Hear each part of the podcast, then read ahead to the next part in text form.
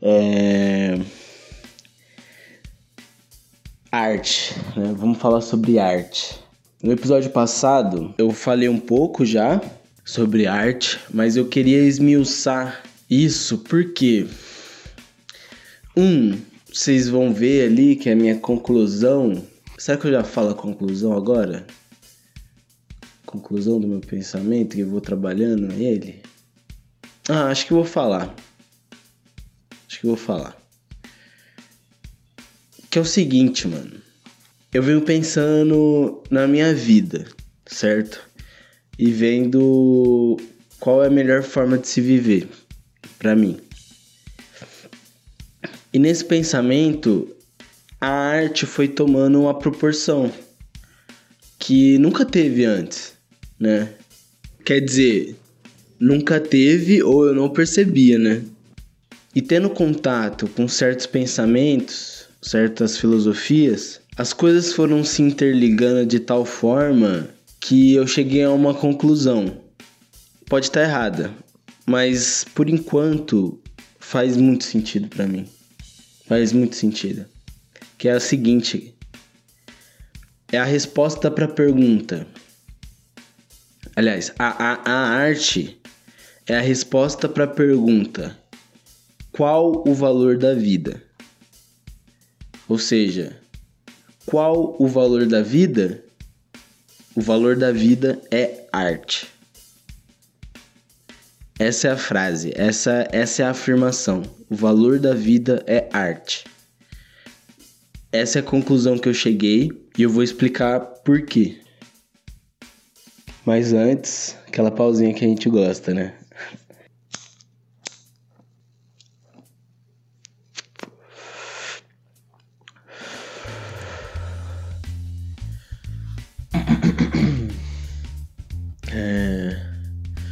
Bom, é, pessoal, nesse episódio eu vou copiar descaradamente um, e recomendar também um podcast que eu gosto muito, chama Razão Inadequada. Esse podcast, né, é, aliás, chama Imposturas Filo Filosóficas.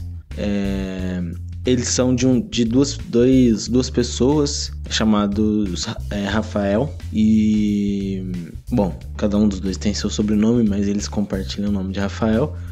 E eles têm um site que é um projeto que é mais antigo, que chama Razão Inadequada, e eles têm um podcast que é Impostura Filosófica, e eles leem uh, textos no começo do podcast, textos do site que eles é, fizeram, fazem, e depois comentam eu vou copiar essa fórmula, porque o meu trabalho nesse episódio, a minha tentativa é de definir o que é arte.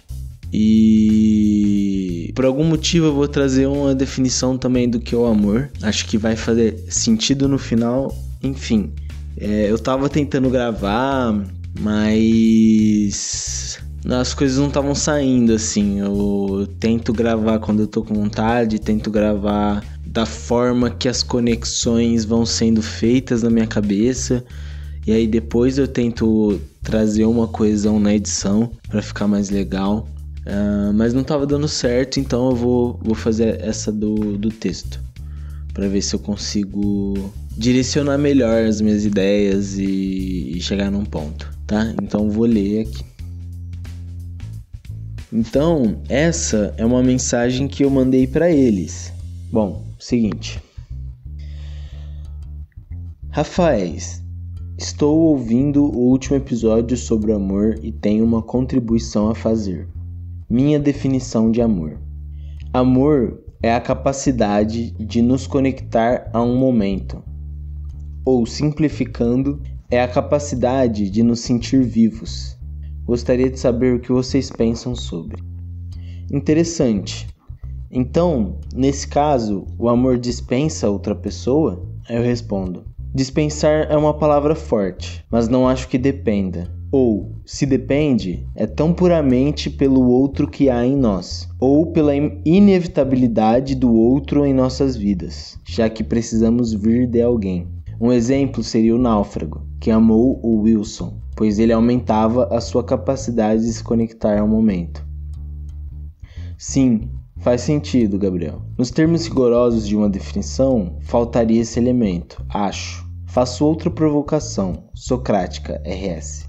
Qualquer momento, aí eu, eu explico, né, melhor, para que eles possam entender de onde está vindo tudo isso. Esse conceito surgiu ontem com vocês.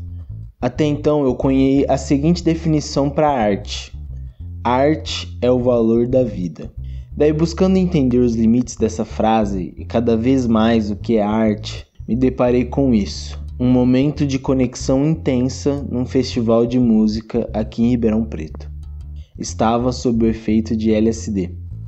Alguns dias atrás, estava estudando construção de narrativas, pois estou escrevendo uma história, e pesquisando sobre grandes cineastas, vi como eles dispõem de uma força descomunal para a realização de momentos. Um momento absolutamente singular, onde meio que tudo vai valer por si. Uma grande cena, da qual, se o ator entregar tudo que ele tem também, então haverá um momento de conexão que justificará tudo. Essa conexão está intrinsecamente ligada a nós como humanidade, mas ultrapassa isso. Se justifica na vida como um todo. Parando para pensar, vi que nossas vidas são dispostas e nós sofremos muito para que esses momentos existam, e com o máximo de frequência possível. Um festival como aquele é um lugar onde nós iremos nos desgastar tanto até que todas as nossas defesas estejam abaixadas não sobra mais nada além de nossos defeitos e qualidades escancarados.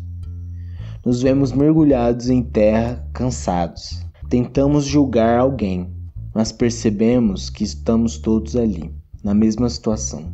Nos sentimos parte de algo, e a música toma outra proporção, onde cada momento de dedicação do artista àquela música vai valer a pena.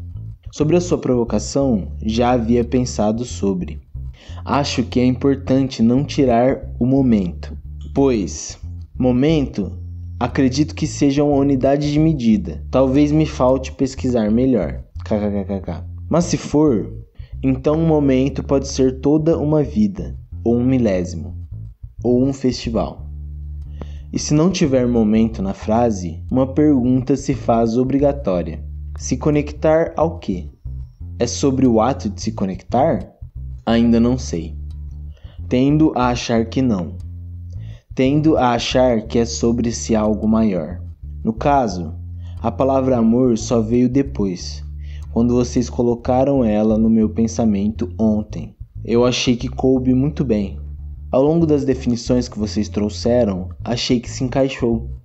Explica também. E para mim, de uma forma mais ampla até que alguém me prove o contrário.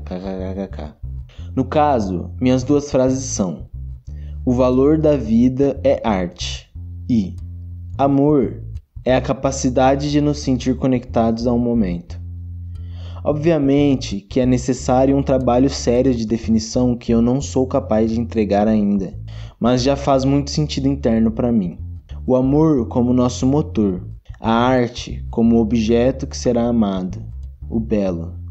Nossa dificuldade em definir o amor é nossa dificuldade de saber que esses momentos existem e o tamanho do valor deles em nossas vidas. Nossa dificuldade em definir arte é nossa dificuldade em entender a amplitude dela em nossas vidas. Daí eles comentam, né? Sim, compreendo. Muito bom isso na filosofia, de nos provocar a indagar o que até então todos sentem.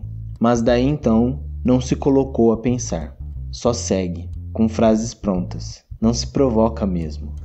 Aí, quando movemos nossa atenção, começamos a esmiuçar. Aí é uma viagem.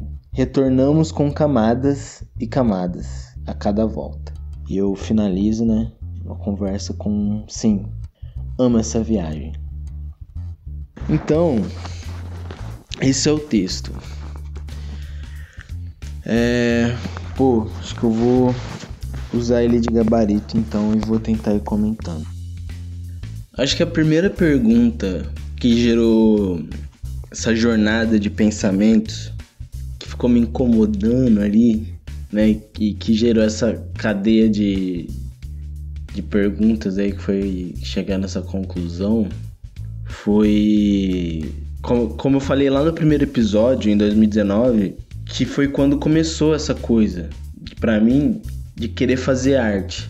E a pergunta era: Mano, é. Sou só eu que tô sentindo isso? Só eu que sinto isso? Tipo assim.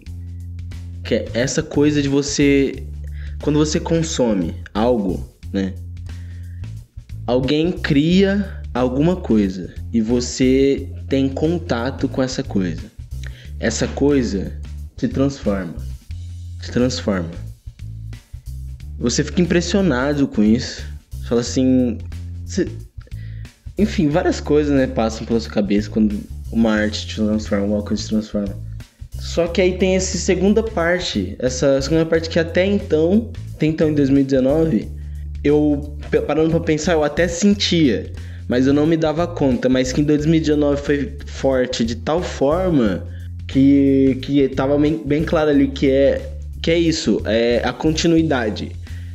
Aquilo te transformou e de repente te surge uma vontade de criar alguma coisa a partir daquilo que te transformou. Tá ligado? E aí, e aí continua o looping. E aí o looping aí vai. Que aí você cria algo a partir daquilo que te transformou, essa criação afeta outras pessoas. E essas outras pessoas criam algo a partir daquilo que transformaram elas e vai, vai indo. Então, é, a primeira pergunta foi essa: sou só eu que sinto isso? Hoje eu tenho uma tendência, tenho uma tendência a pensar que, que não, que todo mundo sente isso. Em diferentes graus e percebe-se, né? A pessoa percebe isso de diferentes formas também.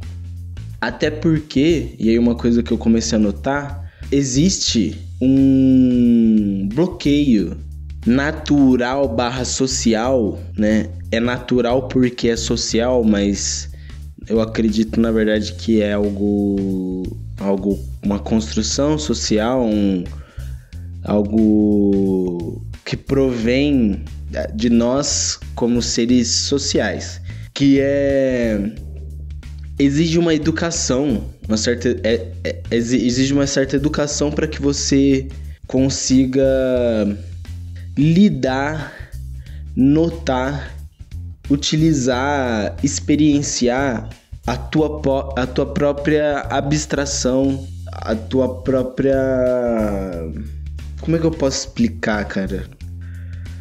É, é diferente. É, é, o, o que ilustra bem, assim, é a diferença entre a pessoa que é durona, travada, a gente usa esses adjetivos, e a pessoa que é mais solta, mais leve, mais malemolente, sensual, sei lá que adjetivo pode usar, mas dá, dá para entender, dá pra pegar essa imagem? O que que é essa diferença, né? Nisso que eu tô falando.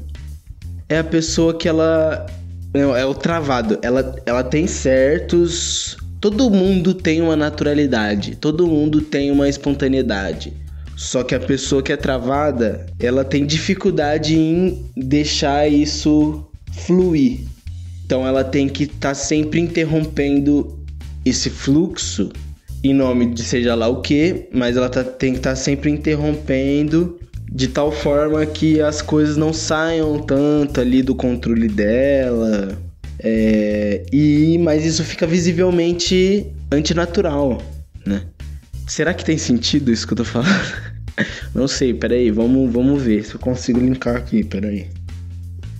Acho que um exemplo que resume bem essa questão do da pessoa que não tem um costume de entrar em contato com essa tua subjetividade é a dança, né? É a dança, é aquela pessoa que que simplesmente não consegue se movimentar da forma que o próprio corpo dela pede para ela se movimentar porque ela tá pensando sobre como ela deve se movimentar, como ela se movimentaria, ou como é o jeito certo de se movimentar em relação àquela dança, em relação àquelas pessoas que estão vendo ela. Isso eu falo de mim mesmo, né? Eu passo por isso. É, ou um outro exemplo é aquela professora que diz é, pro aluno, tipo assim, sei lá, faça um exemplo besta, faça um desenho livre. E essa pessoa, cara, ela simplesmente não não dispõe do que a gente chama de criatividade. Não dispõe disso. E ela só não tem nada pra, desenhar. Não, tão, não, não, não, não, não passa nada assim na cabeça dela. É. E aí, e aí vem. A gente costuma usar a criatividade como se fosse um recurso que nem todo mundo tem, né? Mas na verdade ela é algo essencial pro ser humano. A criatividade seria a nossa capacidade de criar, né? Eu acho. Não, não fui consultar nenhum dicionário, mas é, acredito que. Deixa eu ver. A nossa capacidade de criar. Criatividade. A nossa capacidade de criar. É, e aí, e aí é isso, assim, é, a gente costuma usar como se fosse um, um algo finito, algo escasso que só algumas pessoas têm, mas na verdade a criação ela é um movimento absolutamente natural e necessário. E é isso, a gente tem que aprender a, a, a, a, se conectar com esse movimento. A gente tem que aprender a se movimentar conforme a música, né? Que ela. A, a música ela é natural, né? No caso. É... Enfim, eu acho que um ponto-chave do meu pensamento é, é essa questão da criação. É essa palavra, criar. Porque é importante, no caso, para minha definição, distinguir certos tipos de, de produção, né? Então, aliás, distinguir produção de criação, né? Então, a produção seria a coisa do produto, aquilo que sobra, aquilo que, que resulta, né? aquilo que aquele esforço resultou.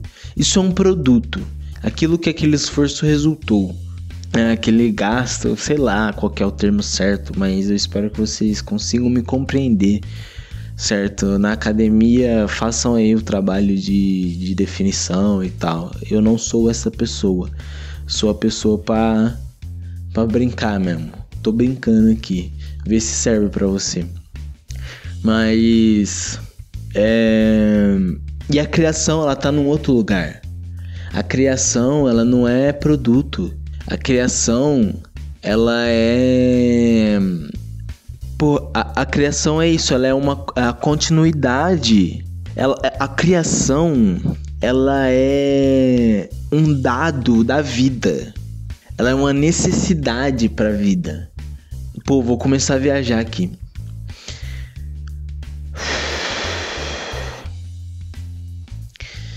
É, eu estive há bons tempos e muito graças ao razão, inade ao razão inadequada, ao imposturas filosóficas, tenho tido muito contato com essa filosofia que é chamada de filosofia da diferença. Essa filosofia da diferença, ela principalmente entende que a gente não consegue, a gente tenta, a gente tenta, a gente é dotado de algo chamado razão, e graças a isso a gente tende a fugir de algo chamado natureza. É... Até porque a, a, a, própria razão tem essa natureza é, da contradição, no sentido de é aquilo que nos torna capaz de ir contra um movimento natural. É aquilo que nos torna capaz de tomar uma decisão contrária ao nossa, à nossa própria natureza. Por exemplo, a gente está com muita fome, a gente vai num restaurante e esperando para, sei lá, uma mesa ficar disponível, a gente enxerga esse prato de comida é, na mesa de alguma outra pessoa. E se nós fôssemos animais, a nossa natureza nos impeliria e nós não conseguiríamos fazer uh, nada contrário ao a essa vontade de matar a nossa fome. Mas como a gente tem, a gente é dotado desse dessa capacidade uh, da razão, a gente consegue ter uma outra vontade que supera o nosso desejo carnal de matar a fome. E nós conseguimos decidir entre esses dois. E nós sabemos que nós podemos ir lá e pegar a comida da, do prato daquela pessoa, nós sabemos que isso vai ter consequências, e nós sabemos que nós podemos só esperar e, e pagar pela comida e matar nossa fome de outra forma futuramente. Então, essa capacidade, ela é algo da razão, só que ela nos trouxe, né, a razão nos trouxe essa tendência a coisas que não acabam, a coisas que não têm a ver com aquilo, com, com como de fato as coisas são, né? E essa é a, essa é a coisa da filosofia da diferença, é enxergar que como a gente não pode fugir da natureza e a natureza é como ela é, a gente tem também essa capacidade de observar a natureza e e de saber então é, como a natureza é e daí então lidar com ela da melhor forma. A gente tem essa capacidade. E nesse momento que eles se perguntam como a natureza é, eles não correm, né? As pessoas que se dedicaram a essa linha de pensamento é, são pessoas que não correm, não partem do pressuposto de que a razão é maior do que, que a natureza por algum motivo, ou do pressuposto de que as coisas ou algo é eterno, algo é de que essa natureza está baseada em alguma coisa fora dela. Eles não partem do pressuposto de que existe algo para além da natureza. Se você parar para pensar uma constatação muito simples de ser verificada, não existe nada para além da natureza. Tudo está nos limites da natureza. Até porque tudo está nos limites da nossa experiência. E a nossa experiência é absolutamente limitada pela natureza. Os limites da nossa experiência são absolutamente os limites da natureza. Enfim, eles se concentram no aqui no agora, se concentram nos, nas nossas dificuldades e no que importa, que é na nossa vida e na melhor forma de se viver ela. E com isso eles me esclareceram muitas coisas. É, que eu tava falando? Ah, é. Criação, né? Criar.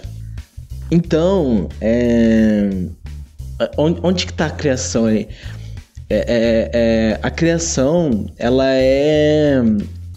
Ela é isso, ela é um produto, mas ela só pode ser criação quando ela é, um pro, ela é produto de um movimento interno, subjetivo daquele ser singular. E, e, e, e, é isso. A gente é afetado pelo mundo, a gente é afetado pela natureza. E essa afetação gera uma, uma reação. Essa reação gera uma mudança de paradigma. Essa reação muda, né? A natureza ela tem uma ação sobre nós e nós temos uma reação sobre a natureza e essa mudança na natureza é a criação, né? Depois, quando ela acontece nesse movimento interno subjetivo e de uma vontade própria da pessoa. Por que é importante distinguir isso? Para diferenciar da exploração capitalista. É importantíssimo saber a diferença, porque tem uma diferença descomunal, inclusive a gente coloca o valor no capitalismo dessa diferença e aumenta o valor Né? A gente coloca um valor gigante nesse produto que é fruto de uma criação, né? numa arte, algo desse, nesse, desse tipo, que tem um valor gigante, e desses produtos em série, que são frutos de uma exploração de um ser vivo, cara, de um de vontades, de, de porra, velho, de, de, muita coisa em prol de, de funcionalidades, de qualquer motivo banal que a gente consegue inventar na sociedade que a gente criou pra gente.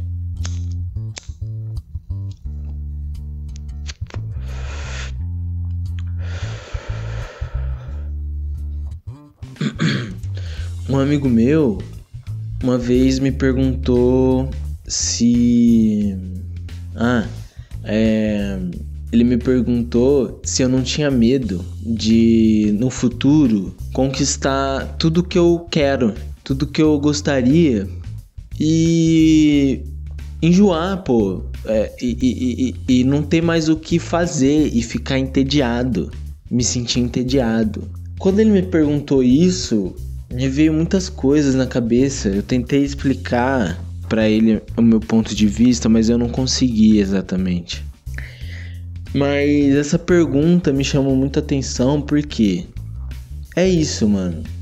Dependendo das bases que o pensamento que você leva para tua vida tiver fundamentado, mesmo que você batalhe muito e consiga exatamente aquilo que a gente quer, aquilo que você quer, Talvez lá na frente você descubra que a gente, a, o, o nosso querer não passa de algo que nos movimenta.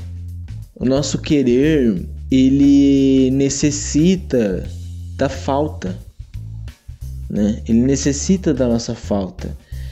Se você for basear a tua vida em, na conquista dos teus quereres, né, da, na conquista desses teus desejos, na satisfação deles, você vai perceber que teu desejo é infinito, que teu desejo ele vai morrer quando quando você morrer, né?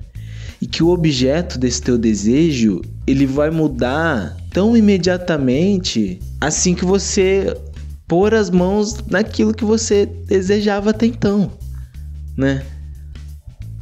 Então a resposta não tá aí, né? A gente criou toda uma sociedade estruturada nisso, mas a resposta não tá aí, mano. E por que que isso tem a ver com o que eu tô falando? Porque quando ele falou isso e eu imaginei na vida que eu tô construindo agora para mim, eu olhei no futuro e a real é que nunca vai, eu nunca vou ficar entediado nesse sentido, assim. Obviamente que eu vou ficar entediado na minha vida, porque é isso. Talvez eu não tenha nada pra fazer, ou talvez eu não tenha vontade de fazer nada, talvez só fique entediado em algum dia.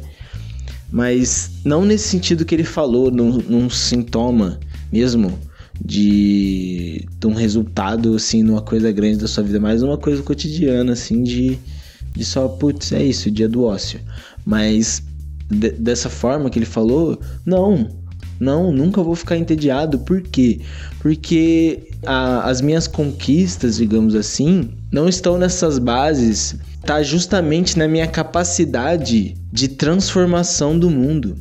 E quanto mais eu invisto na minha capacidade de transformação do mundo, mais capacidade de transformar o mundo eu tenho e mais transformações eu posso fazer. Então, é isso. Se eu conseguir tudo que eu almejo hoje, no futuro, eu vou ter uma capacidade absurda de mudança do mundo, mudança da minha realidade, de transformação do mundo, transformação das pessoas que importam para mim, de todos aqueles que se identificam com, com o que eu digo, com o que eu penso, com o que eu aprendo que, que fazem uso da vida que eu levei também e que querem contribuir para a própria vida e sabem que para isso é necessário que eles contribuam para a vida de vários e todos aqueles que que estão que tá à nossa volta, pô. Isso é na real foi um conhecimento que graças a Deus eu eu obtive cedo, sabe? É, o egoísmo é uma burrice Enfim, é, viajei um pouquinho, mas a questão é essa: é a criação e o valor de uma vida tá tão a, a, né, o valor de uma vida, cara, ele tá tão somente no no quanto alguém pode se sentir ativo nessa vida. É, o valor de uma vida tá no quanto uma pessoa é capaz de se sentir vivo e de, e de, de, e de, de trazer valor a isso, de trazer valor à vida, de dar valor à vida. O valor de uma vida está tão somente na capacidade dessa vida de se valorar e de arranjar os seus valores de uma forma que essa vida vale a pena, que essa vida tenha valor. E como essa vida pode ter valor? Como a vida pode ter valor? É aí que entra a arte. É que a minha tentativa aqui é de ampliar o teu conceito do que é arte. Eu gostaria que você se perguntasse o que é arte para você. Mas para mim, ao longo da minha vida, eu enxerguei muito como essa atividade, esse ofício. Assim como cozinhar ou, sei lá, trabalhar, é, fazer arte é algo um pouquinho mais legal. Só que é uma atividade ali.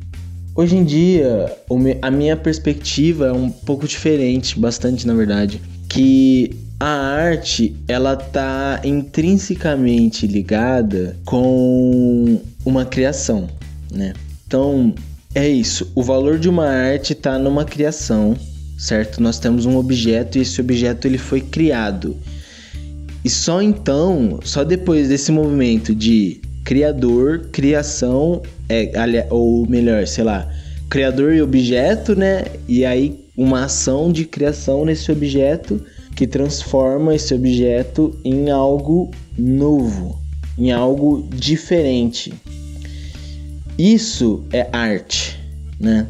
Então, as coisas elas só têm valor depois de um processo de valoração daquilo. E eu tendo a pensar que esse processo de valoração ele está intrinsecamente ligado a esse criador, é, a esse processo de criação, né? E esse apreciador, essa pessoa que está que tá apreciando aquilo aquela criação e que vai se sentir tocado. Se você não se sente tocado, se você não se sente transformado de alguma forma, aquilo não é arte para você. Então é por isso que a gente olha uma placa de trânsito e não enxerga aquilo como arte. É, talvez porque não teve praticamente nenhum desses pontos. Não teve um criador no sentido de não teve um fluxo, né? Teve em algum momento um criador, existiu uma necessidade de se, de se sinalizar o trânsito, enfim. Mas você consegue compreender o que, que eu estou tentando dizer? É, tenta uma suspensão de descrença pela utilidade desse pensamento na tua vida. É, uma placa de trânsito, ela é um produto que vem em série, né? Ela é um produto sem inspiração. Ela é um produto onde nem o criador é, foi impelido a fazer aquilo por uma vontade natural própria dele, nem o apreciador está sendo tocado por, por aquilo, transformado e não vai fazer nada com aquilo, não vai transformar o mundo com aquilo, aquilo não tem valor, aquilo tem valor tão somente na utilidade. Por isso não é arte. Então você observa que também essa definição de arte ela pode ser abrangida para o quê? Tudo aquilo que houve esse processo, então. Tudo aquilo que ou o apreciador se sente profundamente transformado e e não sei se a, a vontade de transformar ela é necessária, mas ela geralmente ocorre. É, ou então o criador ele passou por esse, essa necessidade natural de transformar aquele objeto e então o resultado daquele esforço é arte. É arte. A gente não pode dizer que arte é tudo, porque senão perde o sentido. né? Então esse conceito ele é desnecessário, ele não precisa existir, porque a gente já existe um, a palavra tudo, o conceito de tudo. Isso já já abrange o conceito. Não, a arte ela não é tudo. Não é isso que eu tô dizendo, não é, é não é isso que eu tô defendendo que que a arte, mas que qualquer coisa pode ser arte, sim, sim. Quando que algo vai ser arte e quando que algo não vai ser arte? Algo vai ser arte quando houver um objeto então esse objeto ele vai ser arte quando ele estiver sendo transformado pelo criador. Ele vai ser arte quando esse fluxo natural desse criador estiver sendo transferido para esse objeto e esse objeto vai mudar. E esse objeto vai voltar a ser arte quando ele estiver sendo apreciado por um outro, pelo espectador, vamos nomear, pelo espectador. E esse espectador vai ser transformado por esse objeto. Então vai, vai ser nesses dois momentos que tudo vai poder ser arte. Perceba então que ampliando esse conceito, é. Poxa, a vida pode ser arte. A vida pode ser arte se ela tiver valor para você.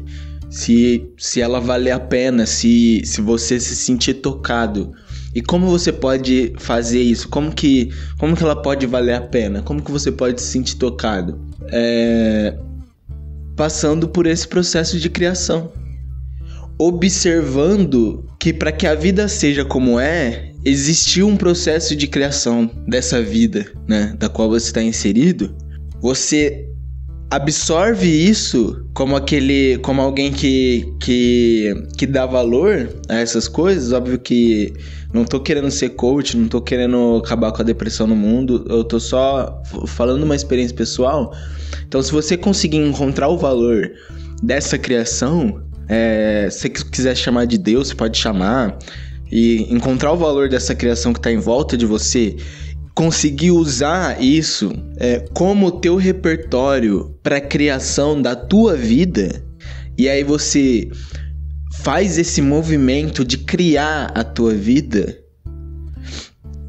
aí a tua vida vai ter valor, né? E aí, e aí vai depender muito da, da, da onde você tá levando. Se você tá criando uma vida que vai ser um produto que você vai é, vender para as pessoas em nome da utilidade, talvez ela não seja tão interessante assim para você.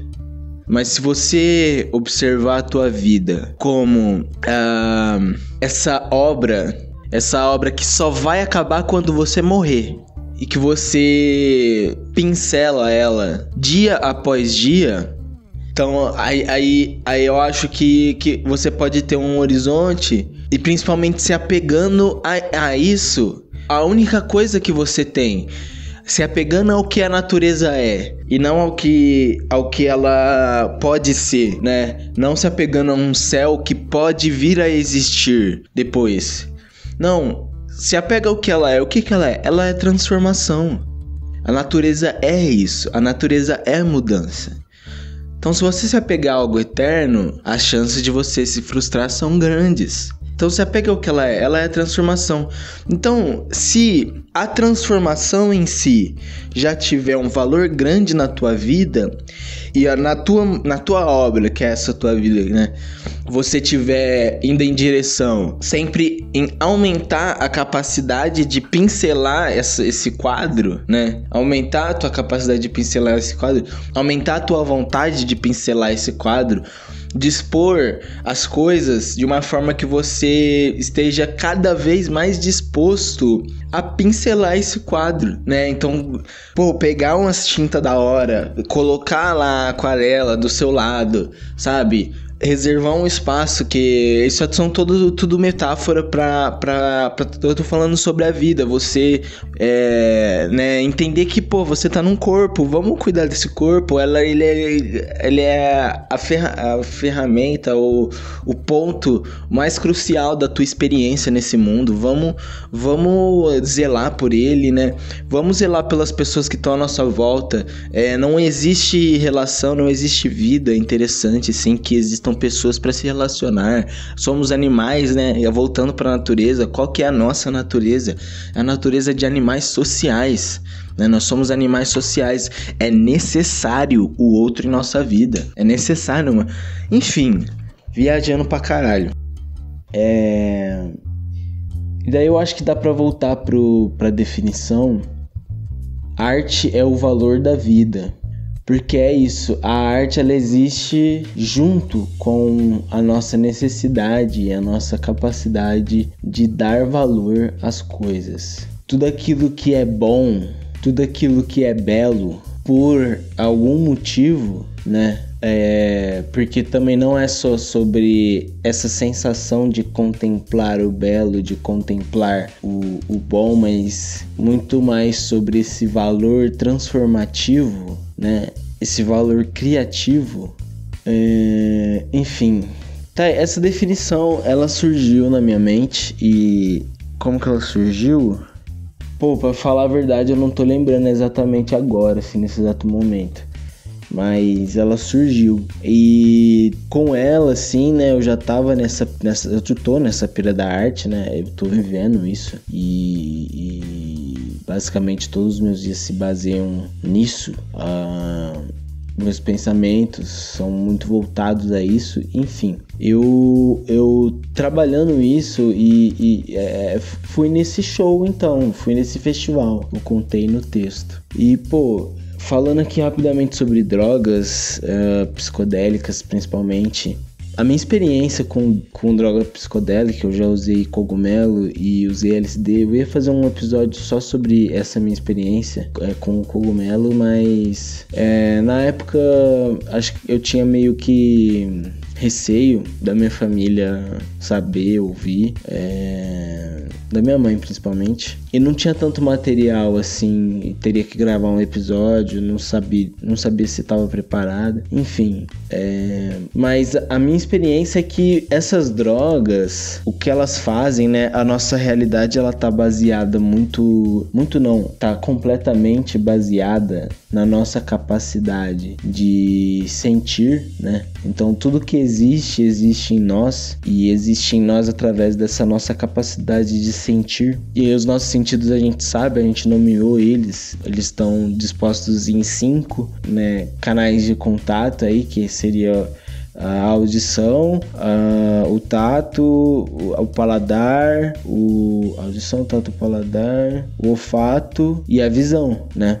Uh, enfim, essas drogas, elas têm o poder, então, de afetar esses sentidos. É, aí é, um, é algo subjetivo, mas eu acredito que ampliando ampliando uh, a intensidade desses sentidos, né? Ampliando a, intensidade do que a gente sente. E o que isso, e isso em todos os sentidos, né? todos os sentidos, então a realidade ela se torna outra. A realidade ela se torna mais intensa é, em todos os sentidos. Bom, e por que eu tô falando sobre drogas do nada? Porque eu usei LSD, enfim, eu, eu vocês viram no texto, eu usei LSD para ir nesse festival, uh, para viver esse, essa experiência. E e pô, valeu muito a pena, mano. Valeu muito a pena. Não é algo que você faz, é, que você deva fazer uh, de forma impulsiva, mas se você conhece a, a sua reação àquela droga e, e tá se perguntando se, se é uma experiência legal, se vale a pena, Pô, eu acho que se você ir sabendo, né, de tudo que você vai passar e tal, sabendo de, de como a experiência pode ser difícil também, pô, vale muito, muito, muito a pena. E é isso, assim, eu sempre. Nossa, cara, esses momentos, assim, de. Pô, os, os momentos em que eu usei drogas psicodélicas foram momentos onde meu pensamento nunca foi tão claro e minhas conexões nunca foram tão assertivas em relação à realidade, cara. O impacto das minhas descobertas e conclusões após o uso dessas substâncias, o impacto disso na minha vida e como isso gera, acarreta decisões cruciais na minha vida. E no meu ponto de vista, e o meu ponto de vista é só o que importa sobre a minha vida, é, poxa, melhoram a minha vida muito.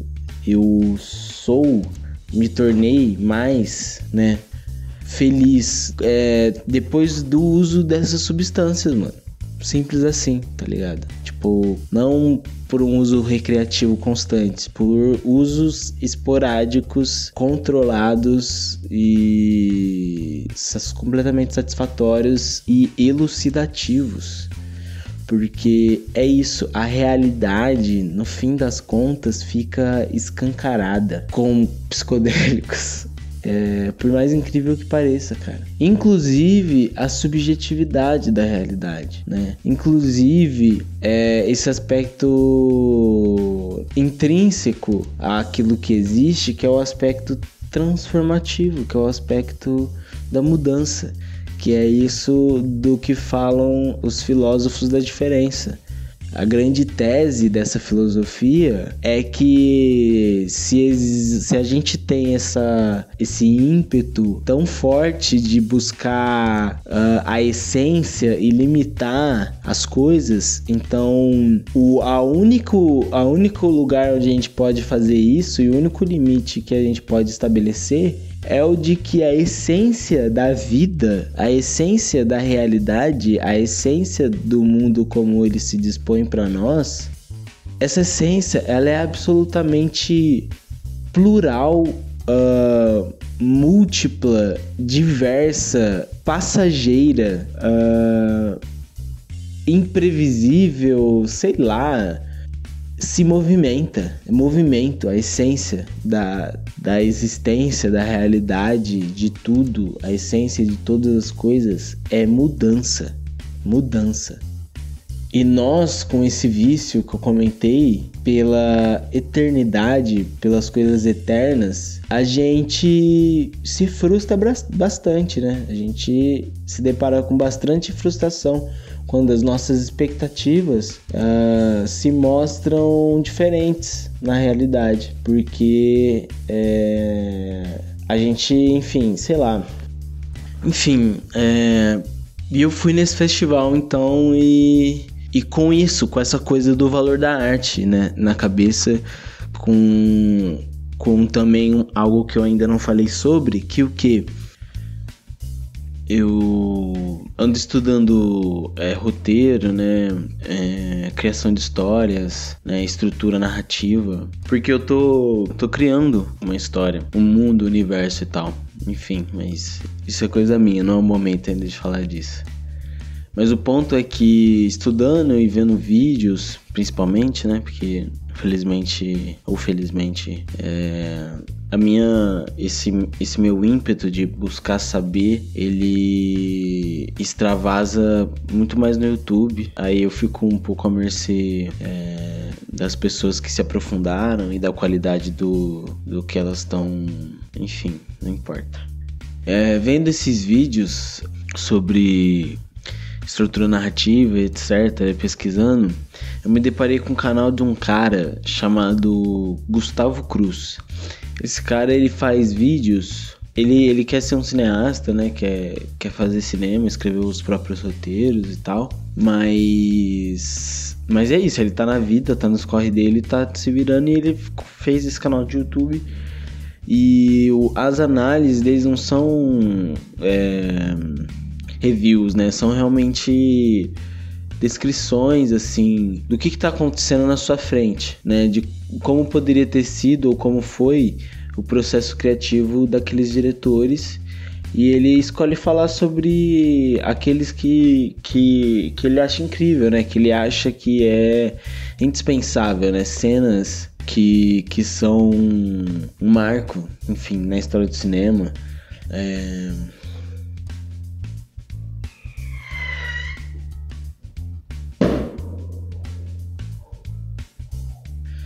E através desses vídeos eu realizei que os diretores eles eles estão meio que em busca de um momento, mano.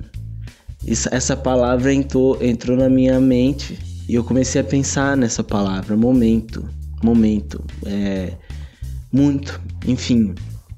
Por quê? Sei lá, vocês, não sei, vocês já se perguntaram o que que o que, levou o Tarantino a gravar aquela cena do, do porão lá? Aquela cena super tensa que, que eles vão disfarçados no porão. E tem todo uma, um diálogo super massa e termina num tiroteio e é uma cena incrível. Como? Como, como aquilo é possível? Como alguém cria aquilo? Como alguém tem a ideia daquilo? É... Pô, através do canal desse cara, eu me deparei com a informação de que esses cineastas eles estão sempre em busca do que seria a perfeição, né? Tem essa coisa da perfeição. Mas o que que a perfeição é do que? O que que é essa perfeição? A perfeição nada mais é do que eles alcançarem uma singularidade. Uma singularidade. O que, que seria essa singularidade? Uma singularidade entre aquilo que está movendo eles é, ou seja, aquilo que, que tá fazendo com que eles é, se esforcem. Uh, uma, então é uma singularidade que eles estão tentando criar. Estão é, buscando isso. A perfeição é isso. A perfeição essa vontade deles em criar algo que, pelo que esse algo tem de único e genuíno, porque é completamente do diretor, é completamente do artista. É isso que diferencia grandes diretores, grandes artistas de artistas medíocres, de artistas de diretores medíocres. É isso, se você está fazendo arte ou se você está fazendo um produto. E para esses caras, quando você escreve um personagem de uma forma tão profunda, quando você estrutura uma narrativa de uma forma onde essa estrutura faça todo sentido com a história e torna aquela obra algo melhor. E quando o diretor dispõe de todo o repertório que ele tem, e o repertório nada mais é do que a tua vida, a tua própria vida, né? Ou seja, teu repertório nada mais é do que a impressão que a natureza fez em você. Então, quando ele pega tudo isso que é, que é estrutura, a estrutura é aquilo que a gente já aprendeu que é bom. Então, ele, ele estuda, ele se esforça para aprender que a gente, como humanidade, já evoluiu para saber o que é bom, o que a gente gosta, o que nós damos valor. Ele aprende o que é isso e ele coloca essa estrutura é, tirando e colocando coisas dela e mudando ela ou usando ela a favor daquela história que, ela, que ele quer contar e aquela história que ele quer contar comunica alguma coisa. Toda história comunica, toda arte comunica algo, né? E quando essa comunicação misturado com todos os elementos dessa criação se comunicam de uma forma singular que é totalmente daquele criador, a gente tem como resultado um momento de conexão. Um momento único e um momento onde tudo aquilo vale a pena. Não que nada vale a pena e só vale a pena aquele momento, mas você despendiu das suas forças para que aquele momento fosse possível. E o fato daquele momento existir e existir de uma forma boa, existir de uma forma satisfatória, esse fato faz com que tudo se justifique, tudo valha a pena, tudo tenha valor. Uh, no caso de cineastas, é essa união entre o roteiro que ele escreveu, entre a capacidade que ele teve de filmar esse roteiro, de fazer bons acordos, de ter sua voz artística ouvida e respeitada e do, no caso da história de um, de um filme, onde o mais importante é o personagem, esse personagem é um ator. Então, quando esse ator também se entrega àquele personagem e dá as tuas próprias camadas de criação, de pessoalidade, para que aquilo seja muito, muito crível. E aí o espectador vai também ter esse momento de conexão. Vai ser esse momento onde é esse momento que vale por si mesmo, né?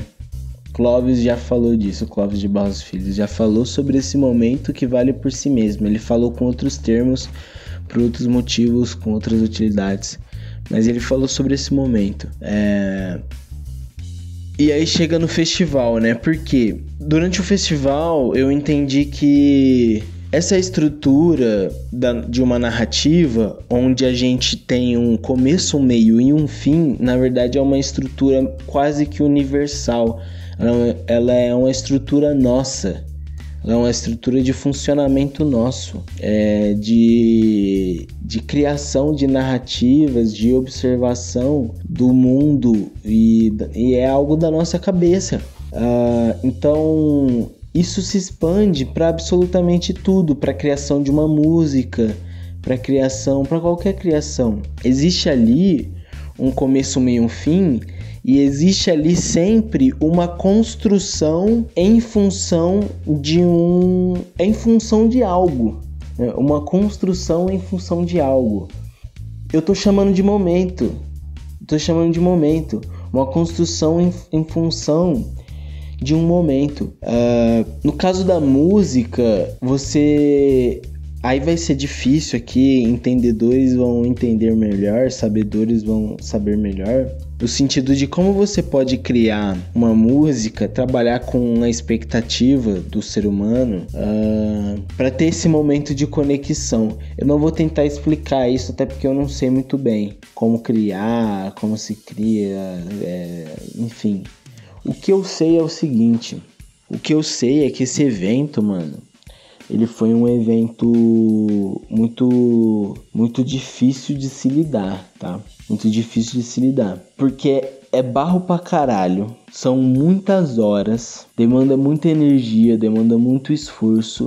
O esforço ele não é só nosso, o, não é só de quem tá indo lá. Então existiu todo um esforço de organização daquele evento existiu todo um esforço de comparecimento, né, nosso no caso. Existiu um esforço contínuo de organização do evento também dos trabalhadores que estavam lá.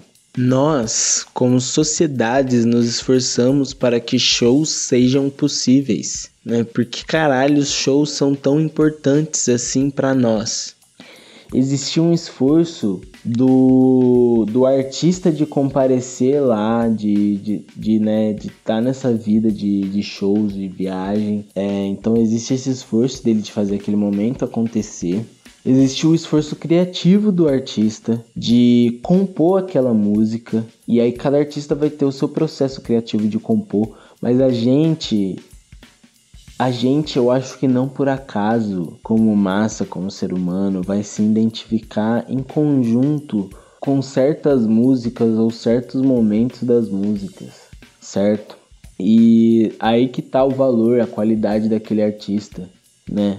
Uh, enfim, a gente vai despender de todo esse esforço para fazer aquele momento acontecer.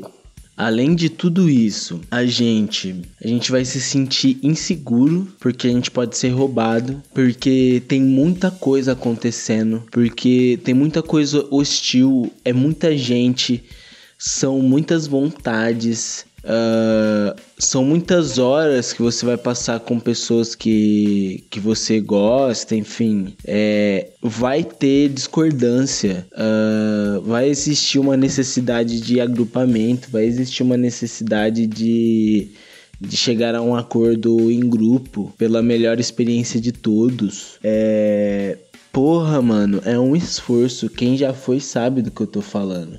Quem já passou perrengue nesses eventos sabe do que eu tô falando. Quem já, já se perguntou nesses eventos o que eu tô fazendo aqui, mano? Por que eu tô passando por isso? Tá ligado? Sabe do que eu tô falando? Mano, existem alguns signos, pô, que pode parecer que, que a gente vai lá por eles, tá ligado? Que a gente tá lá por eles, por, por aquelas coisas, mas se, na real, se você foi puramente nessa intenção, nessa visando isso, você vai se frustrar, tipo, quase que 80% das vezes, tá ligado? Uh, porque, por exemplo, ah, vou lá pra ver, ver o artista. Eu tô lá pra ver o artista. Cara, é um mar de gente, mano. É um mar de gente. Você mal consegue ver o artista. Você vê o artista por um telão, mano. Você sabe que ele tá ali só. Você só sabe que ele tá ali, tá ligado? Ah, eu vou lá pra ouvir o artista ao vivo, que é diferente e tal. Beleza, tem show ao vivo que é outra coisa. Mas esse showzão de festival de, de não sei, sabe? Mano, é. O cara canta pior do que na música original, tá ligado? O cara tá, tá cantando pior, ele tá cansadaço, ele tá às vezes. Mano, os caras ficam até rouco. Vai cantar rouco. Os caras cantam uma, uma parte, cantam uma palavra e o público completa outra. Canta uma, o público completa outra. Não é sobre o cara, tá ligado? Não é tipo assim, especificamente sobre a imagem do cara. É, e é, é, foi aí que eu brisei que a gente. A gente fica de guarda baixa, mano. A gente para. A gente, chega um momento que a gente para de se preocupar em como a gente tá parecendo ser.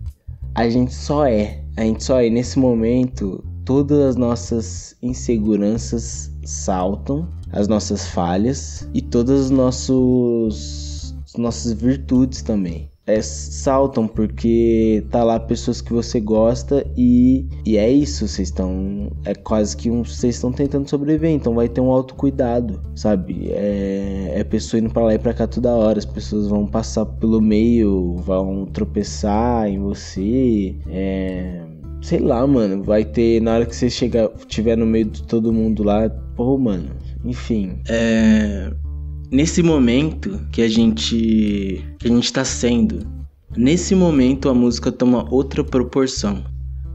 Pô, é um sentimento inexplicável, mas eu gosto desse exemplo é, do show, do festival, porque também é uma coisa que todo mundo vai viver, todo, todo mundo já viveu, todo mundo conhece. Quer dizer, Pô, você já foi nesse, nesse show, você já, já teve lá no meio de todo mundo, já tocou, né, aquela música daquele jeito, do, do, nossa, e todo mundo cantou junto. E foi bom pra caralho. Você lembra disso? Você não tava pensando em nada? Tipo assim, aquilo ali tava valendo a pena demais, tá ligado? Então, é. Aí eu já já posso, a gente já pode voltar para para definição de amor. É, porque foi, foi, foi no momento desses que eu, que eu me dei conta, assim. Eu lembro do momento que eu escrevi essa frase. Eu tava. Acho, acho que era o show do Skank, se não me engano. Ou não. Bom, não sei, tava num show lá, no festival. E, pô, me veio ela, pensando em mil coisas, me veio ela. A seguinte frase, né? Uh, a capacidade de se conectar a um momento. Que eu tava nessa brisa. Lembrei agora. Eu tava nessa brisa olhando para as pessoas e pensando, pô, é, pô, cada um tá aqui no seu perrengue e tal. Tem um cara ali em cima tocando, tá cada um na sua noia. As pessoas estão pensando nos seus problemas. Aí elas ficam tentando sair desses problemas para prestar atenção naquele show e curtir aquele show, na real, para não pensar, para só realmente ser levado por aquela onda. E isso é uma delícia, entendeu? É... Enfim, nesse momento, pensando em tudo isso, eu falei, caralho, é isso. Todo esse esforço que eu tô observando aqui, todo esse esforço que eu tô fazendo, não é pra ver o Jonga, foda-se o Jonga. Foda-se o Jonga, tá ligado? Tipo. O Jonga, ele tá, tá lá trampando, velho. Ele tá ligado? Tipo, ele tá vivendo a vida dele, tá pensando na mãe dele, ele não me conhece, eu não conheço ele. Enfim, mano, tá ligado? Só o que eu sei é que ele faz boa música. Ele faz. Ele é um grandíssimo músico. É só o que eu sei. E é por isso que eu tô lá. Por esse motivo que eu tô lá. E eu não tô lá pra ver ele, eu não tô lá pra ver ele cantar. Eu tô lá pra apreciar a música dele, mano. E tipo assim, e antes disso ainda, porque não é só a música dele, eu tô ali naquele festival, mano para conseguir me conectar a um momento, porque o resto da minha vida eu estive completamente desconectado e usando, né? Usando o meu corpo. e, e essa realidade aqui, e essa existência pela utilidade. Uh, não sei se foi uma viagem, mas me veio isso. Foda-se, vou deixar.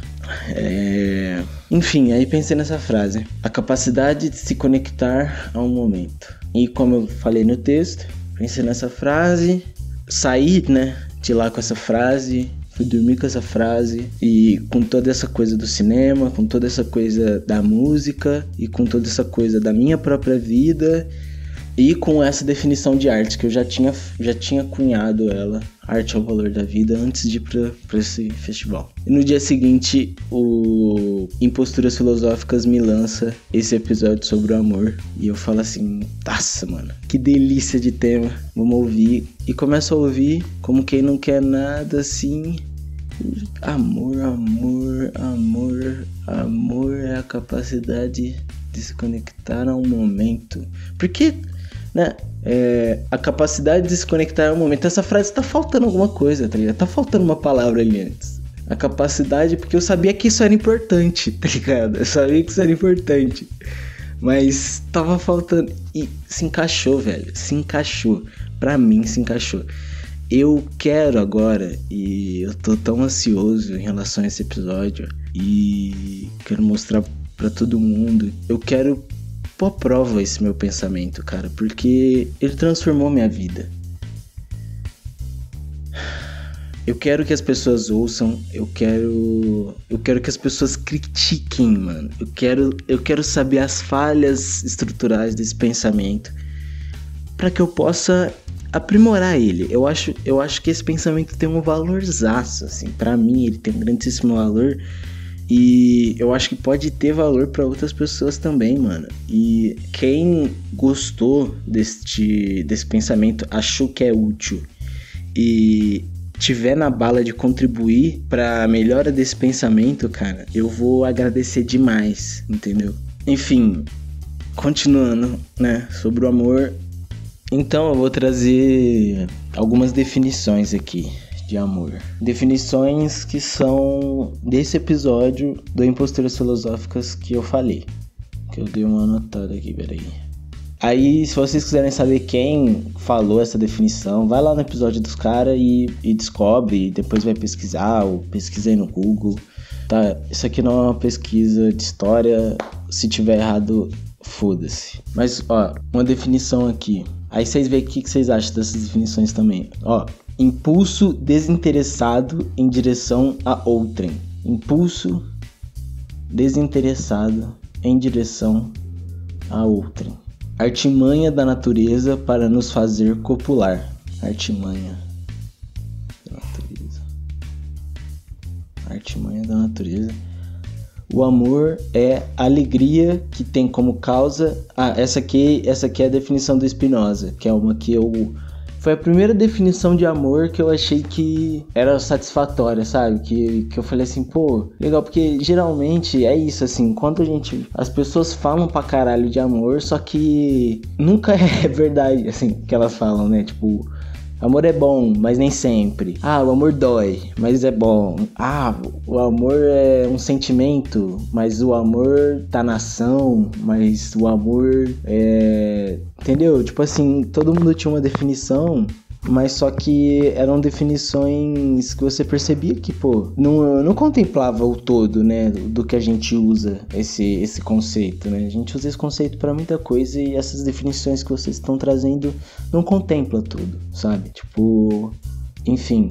E essa daqui foi a primeira que eu falei assim, pô, pode crer, que é essa, né, do Spinoza. O amor é a alegria que tem como causa uma ideia de algo exterior.